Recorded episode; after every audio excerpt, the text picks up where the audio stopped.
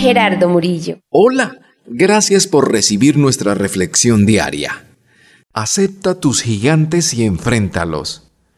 La vida fue diseñada para enfrentar dificultades, adversidades, retos y desafíos a lo que llamamos en muchas ocasiones gigantes.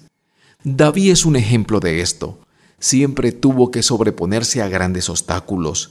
Algunos los venció, frente a otros fracasó. Él pudo vencer a Goliat, pero no a Betsabé. Aún así, Dios nunca lo dejó de amar. ¿Sabes por qué? Porque el amor de Dios por la humanidad no cambia de acuerdo con los logros o desaciertos, no está condicionado al éxito o al fracaso. Tu vida es igual a la de David. La mayoría de veces has vencido, en otras áreas quizás no tomaste las decisiones correctas y fallaste, pero nunca es tarde para volver a intentar y vencer esas áreas que te afligen.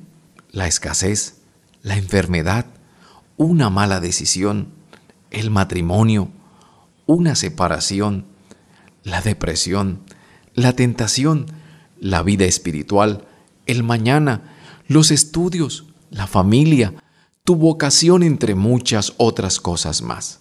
La clave de David fue una sola. Se enfocó en Dios y no en el gigante.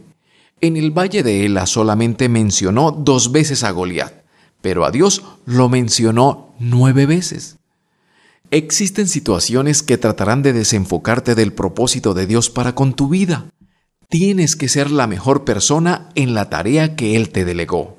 Como miembro de una familia, estás en el deber de mantenerla unida, pero algunos gigantes tratarán de infiltrarse para hacer daño. Es ahí donde debes identificarlos y de igual forma enfrentarlos, porque la victoria te ha sido dada de parte de Dios. Si eres gerente de una empresa, sabes que los gigantes surgen dentro y fuera, mas cuando los identificas, obtendrás la estrategia de parte de Dios que te lleva a derribarlos. En tu vocación, se levantan diversos gigantes que pretenden ponerte en vergüenza, pero con lo que no se cuenta es que el poder de Dios se perfecciona en aquellos que se sienten débiles.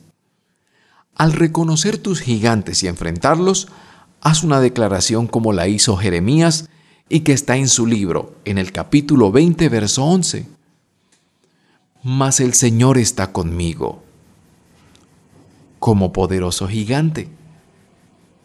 Por tanto, los que me persiguen tropezarán y no prevalecerán. Serán avergonzados en gran manera, porque no prosperarán. Tendrán perpetua confusión, que jamás será olvidada.